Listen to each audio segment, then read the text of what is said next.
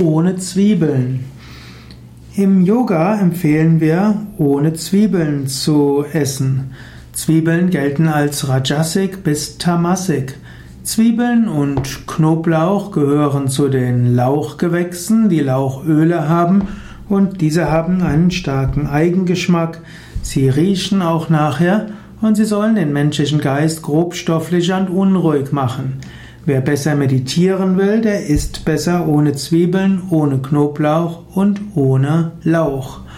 Wenn du schmecken willst, wie Gerichte tatsächlich schmecken, dann ist es gut, sie ohne Zwiebeln zu essen.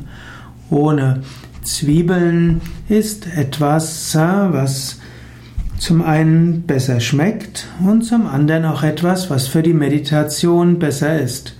Wenn du Yoga übst, habe keine Hemmungen, auch im Restaurant zu fragen, ob es ohne Zwiebeln geht.